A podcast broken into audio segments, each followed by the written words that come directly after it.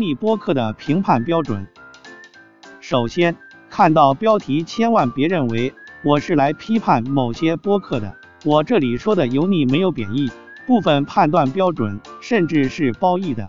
我用这个词更多的是形容一种状态，或者给人感觉，和日常生活中所说的油腻有一定类似，但也有不同。我在这里把油腻作为一个特点，以这个标准来梳理归纳我所听的播客，不是特意列出来批判。下面来说一下我对油腻播客的判断标准。第一，就和形容人油腻一样，播客油腻的重要特征也是要有中年男性，而且是有不止一个的中年男性，因为听声音实际很难准确估计一个人的年纪。根据我听播客的经验，这个标准一般是三十岁以上。虽然以三十岁来作为判断一个人是否是中年男性并不公平，但是如果把标准上调到三十五或四十岁，那么就会遗漏掉很大一批播客制作者。毕竟播客算是比较新兴的事物，三十五岁以上参与的人占比已经很少。第二。油腻播客另一个很重要的特征是熟练，这个特征在一定程度上是个正面褒义的形容。只不过如果过于熟练，就代表着可能会内容僵化和囿于固定的形式。相反，一个录制生疏甚至交流都有些尴尬的播客，即使参与者都是中年男性，节目也不太会让人觉得油腻。第三点不是必然导致油腻的特点。但会助推听众对符合以上两项条件的播客产生油腻感，那就是说北京话。正如我在上一篇文《阿坑为什么北京人称霸了播客界》和与引力社的一段小插曲里写的，现在的播客有很大一部分都是北京人在做，因此中了这一箭的并不在少数。为什么说北京话是判断特征？原因在于北京话。不论是说还是听，都给人很溜很油的感觉。这不是我个人的判断，语言里本来就存在由精和油组成的一个词语“精油”字。百度上对这个词的解释是：北京人的外号叫做“精油”字，“油”的意思本来是浮华、轻佻，用“油”字造成的词语大都含有此意，如油嘴滑舌、油腔滑调、油头粉面。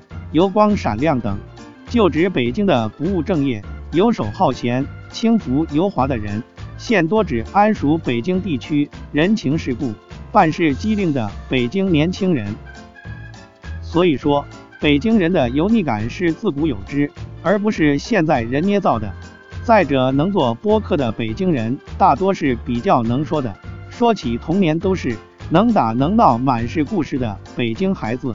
我还没听说过。谁在讲童年经历时，说自己是那种话少、爱学习的乖孩子、好学生？当然，北京话的油不是绝对的坏事，它也带来了一定的幽默风趣，这点大家不要忘了。那些油腻和可能变油腻的播客，最终是想把油腻的和可能变油腻的两类分开写，但是最终还是决定放在一起吧。会在每个播客后。写清楚所处的阶段和程度，要看仔细了。大内密谈，事实上，大内密谈的节目我听的不多，是没有什么资格评价是否油腻的。把它放在这里，主要因为是我在知乎上看到有人评价大内密探的主理人相争油腻，这个评论也是我写这篇文章最初的想法来源。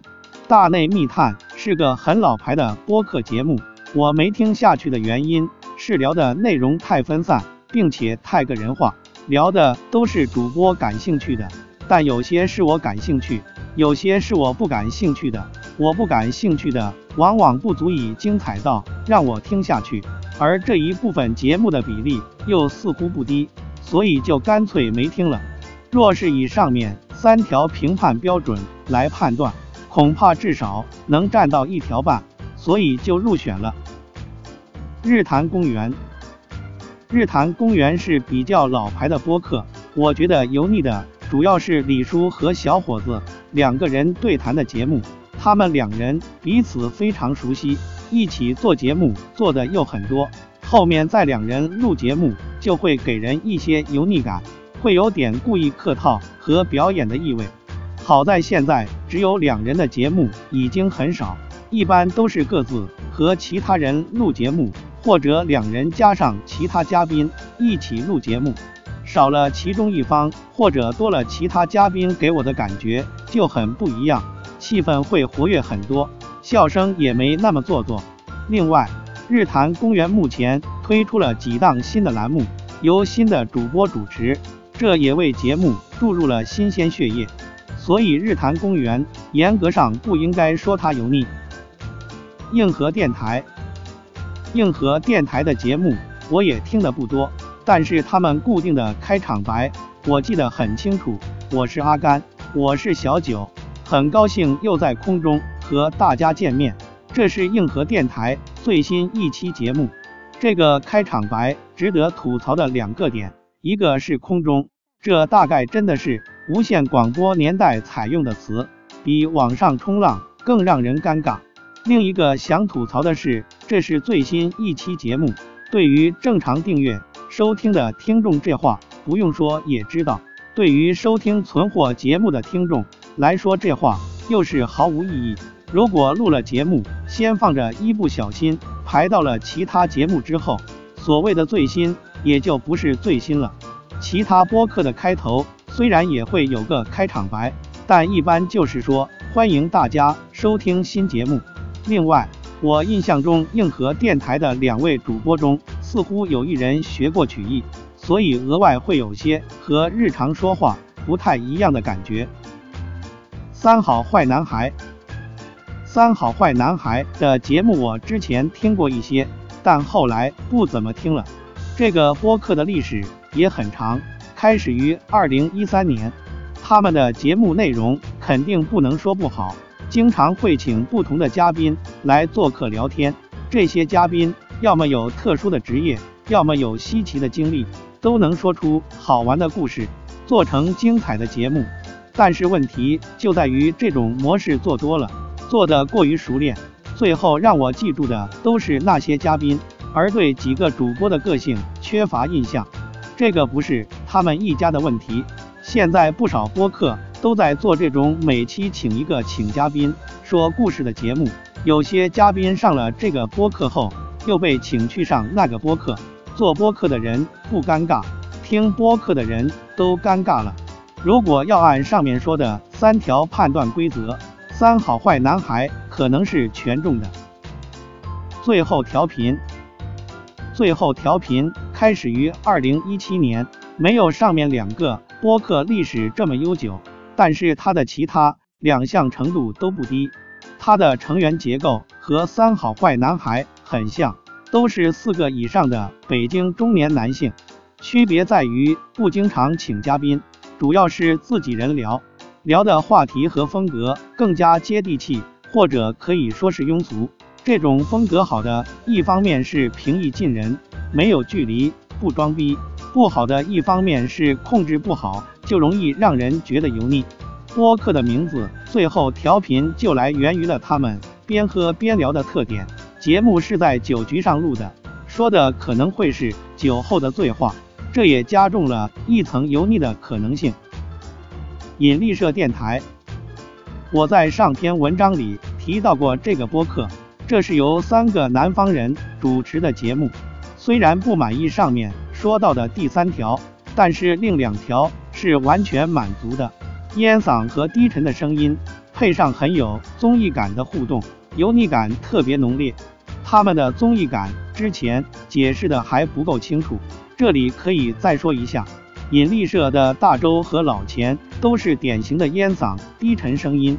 声音相似的会让人分不清谁是谁。文迪的声音显得年轻一些，较好分辨。在节目，文迪的存在很像《康熙来了》里的陈汉典。大周和老钱喜欢攻击、嘲讽或者暗示文迪，这种互动方式甚至会让一些听众不满或者心疼文迪。当然，这些都是刻意安排的节目效果。可能不是节目前事先安排的，而是节目过程中自发安排，不是真的霸凌。只是在我看来，播客节目这么做，戏着实有点过多了，更像是中年男人油腻的恶趣味。能力有限电台，能力有限电台可以明确的说是属于不油腻，但可能变油腻的一类。这个播客成立时间还不长，所以整体都还没成熟到以上其他播客的地步，要熟练到他们的程度，可能还需要一两年时间。我这里列出来，是因为主播老崔和老鲁叨叨这三人组合给我的感觉很好，节目里效果很足。我将他们称为三个老男人组合，他们的实际年纪可能没有听声音给人的感觉那么大。